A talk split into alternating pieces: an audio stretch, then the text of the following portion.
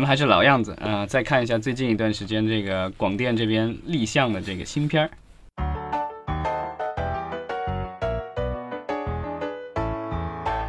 之前咱们聊到过，就是说现在越来越多的这个国产的科幻片在立项，虽然出来的比较少，然后呃已经有不少立了项，然后也有几部其实已经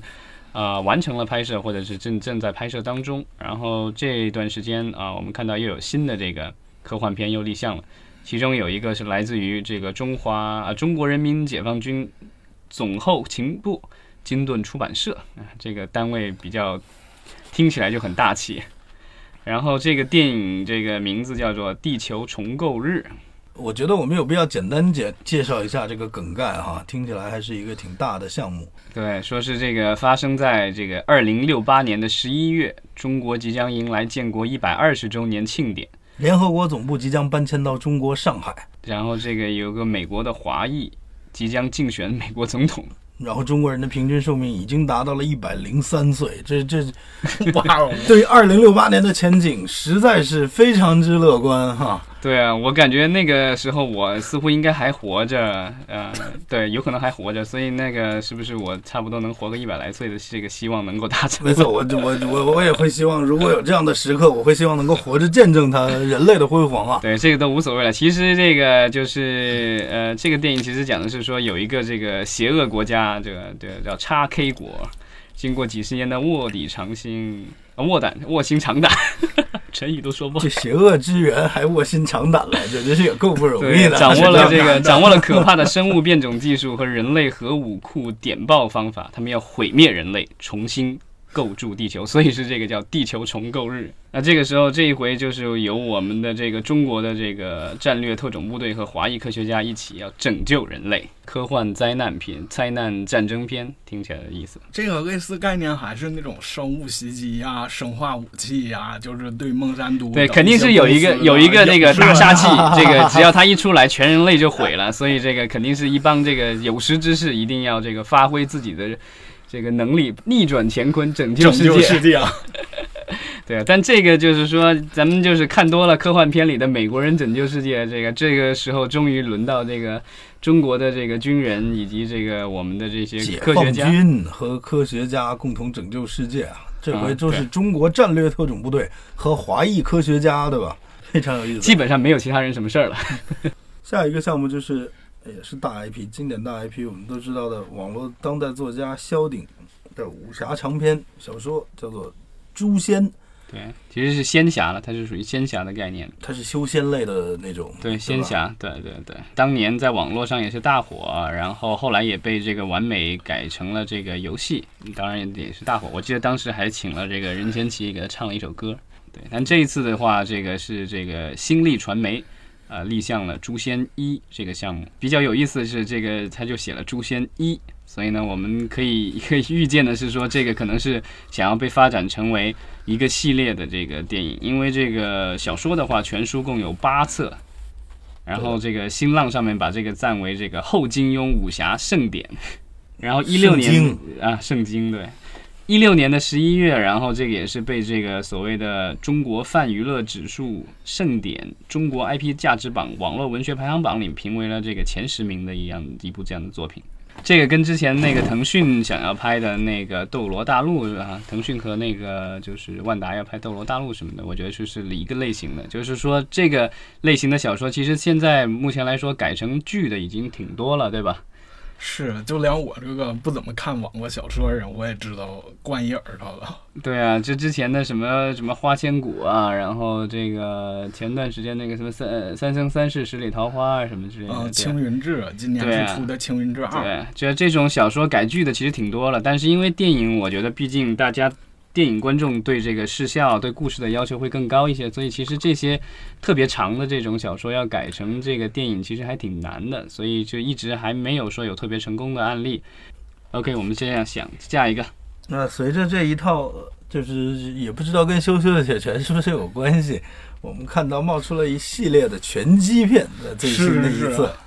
这个备案当中哈，对，这个有一个这个叫全职妈妈，这个全职的这个拳就是拳头的拳击的拳，对，然后这是天津的一个公司立项的，然后讲的是说一名女拳手，她是个妈妈，然后她的儿子从小因为爸爸的去世呢，变得胆小懦弱，受人欺负。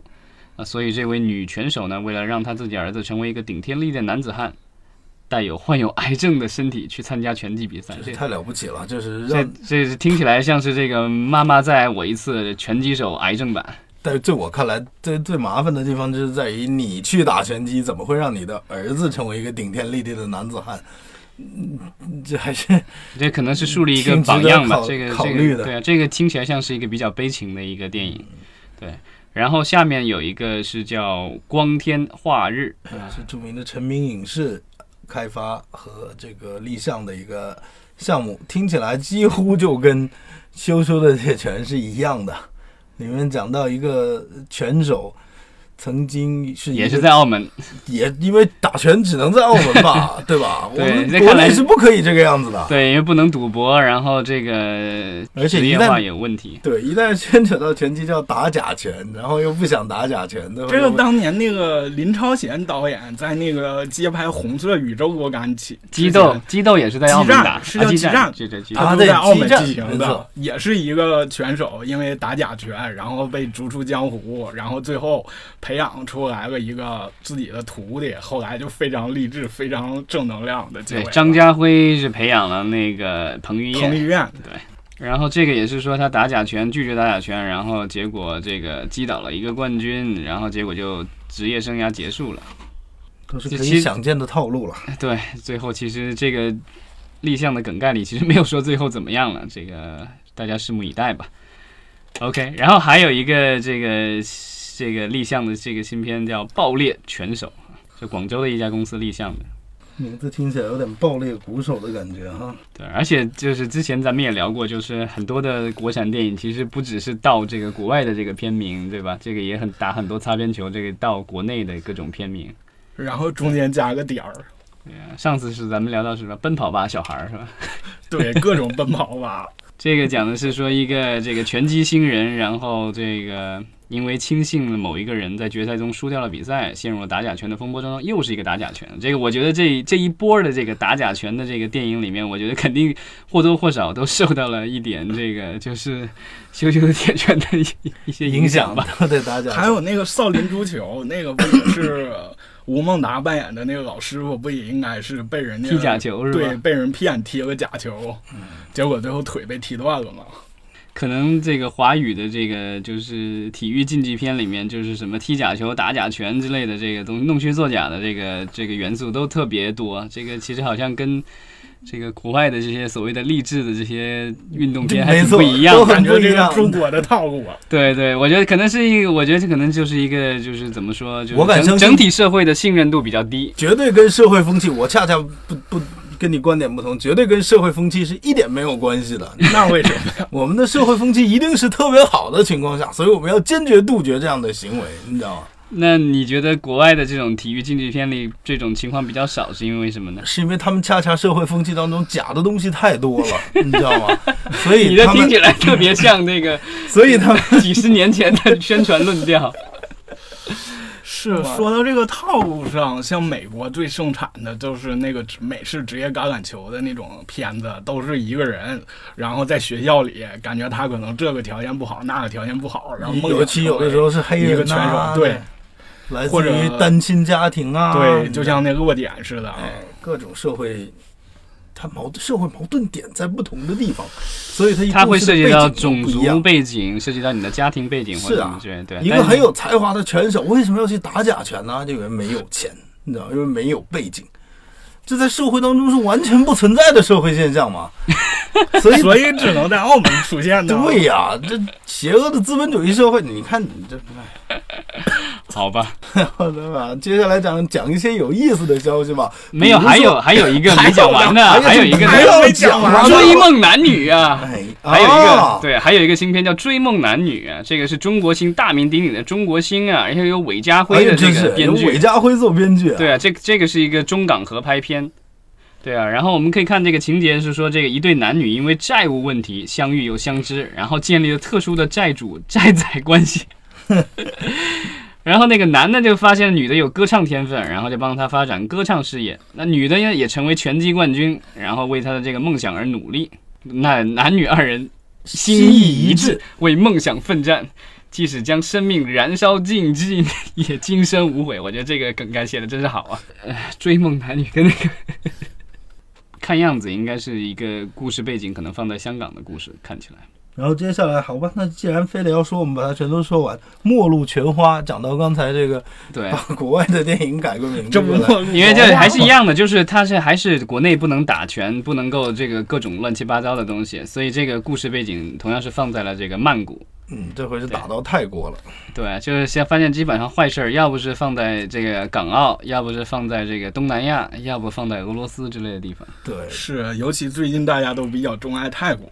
啊，泰国那个拍摄比较便宜，然后因为风景，然后气温各种都比较宜人，剧组都比较乐意去那种地方。是啊，尤其是那个《杀破狼》贪狼公映之后，给泰国当地旅游事业招来了很多反响，还更不要提部门都出对啊，泰囧不也是吗？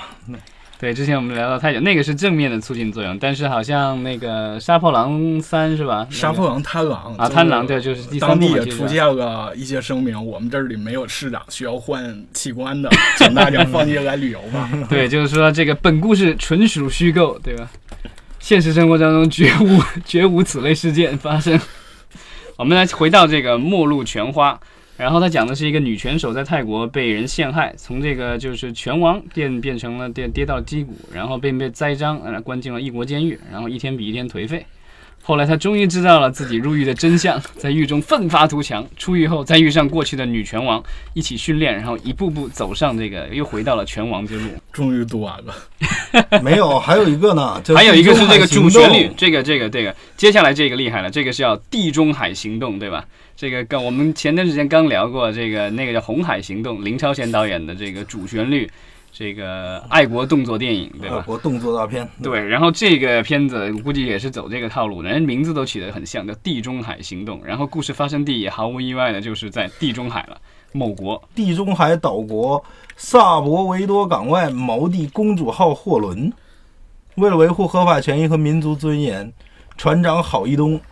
海军陆战队退伍军人孙玉虎为首的船员们与外国不法势力展开周旋斗争，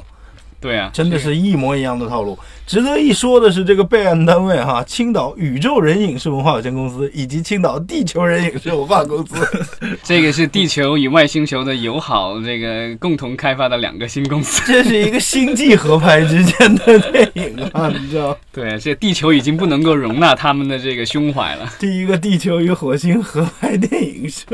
OK，然后这个是咱们这个国内的就讲完了，好了，我们可以看看这个国国外的这个新片儿有什么。嗯，最近的那个就是日本和美国的媒体都已经报道了，说之前在国内上映过也大热的这个新海诚的这个动画电影《你的名字》句号被改编，将将要被这个改编成一个英文电影，真真人的英文电影，然后是由这个派拉蒙和这个坏机器人制片公司合作。那坏机器人这公司我们知道是这个著名导演 J.J. Abrams，也就是我们这个就是《星球大战》以及这个《星际迷航》两个这个电影宇宙的这个导演啊，他要这个指指导这一部这个新的这个真人版的《你的名字》句号。然后呢，这个编剧呢会是这个去年比较大热的这个科幻电影《降临》的这个编剧。等会儿这次是 J.J. 阿埃布拉姆斯去做导演吗？对呀、他要导。嗯那他现在已经接了这个《星球大战九》，所以这个他两年内基本上什么都不能做，所以这个我觉得可能是趁这个期间他们去打磨剧本，然后呢，就是等他这个就是二零一九年这个就是呃怎么说呢，《星球大战》这个上了以后，他可能会有时间去做这个东西，所以这个基本上是两三年以后的一个项目了。但是就是对于这个美国电影的这个开发周期来说，这个也是很正常的。就现在开始写的话，估计也得要，也得至少一两年才能剧本出来，然后再筹备，然后再也找演员，然后各种东西的话，估计上映二零二零年、二一年。但是这个就是呃，国外其实也有一些媒体在讨论，就希望这个东西不会是再成为这个下一个呃，比如说这个《攻壳机动队》这种啊，美版真人的《攻壳机动队》。对，就是因为就是他把这个原来的这个日本主角这个改成了这个白人，然后这个自就被被各种洗白这种这这各种人批评他们洗白吧。所以我在想，这种导演会不会第一时刻会想到找 Justin 林这样的人过来做个导演，而不是 让 J.J. Abrams 自己上手了？因为这个片子是派拉蒙出手的，然后派拉蒙是和 J.J. Abrams 是有这个有有一个这算是一个呃长期的合约的。嗯，其实这一次这个就是《星球大战九》，然后把 J.J. Abrams 再找过去导的话，其实是呃 J.J. Abrams 是征求了这个派拉蒙的同意的，因为他的这个合约限制。但是如果派拉蒙一定要不同意的话，也也是可以的。是可以。对，但是强扭的话肯定是不甜的，他肯定是还要看重长线，要跟这个 J.J. Abrams 继续合作，所以呢，他们还是同意。但可能这个迪士尼可能会给予这个派拉蒙一定的这个补偿，因为毕竟这个这是他们这个几乎是他们那儿的这个头牌导演，然后就被人借去了，然后这个就是公司可能接下来两年内都没有他的项目了。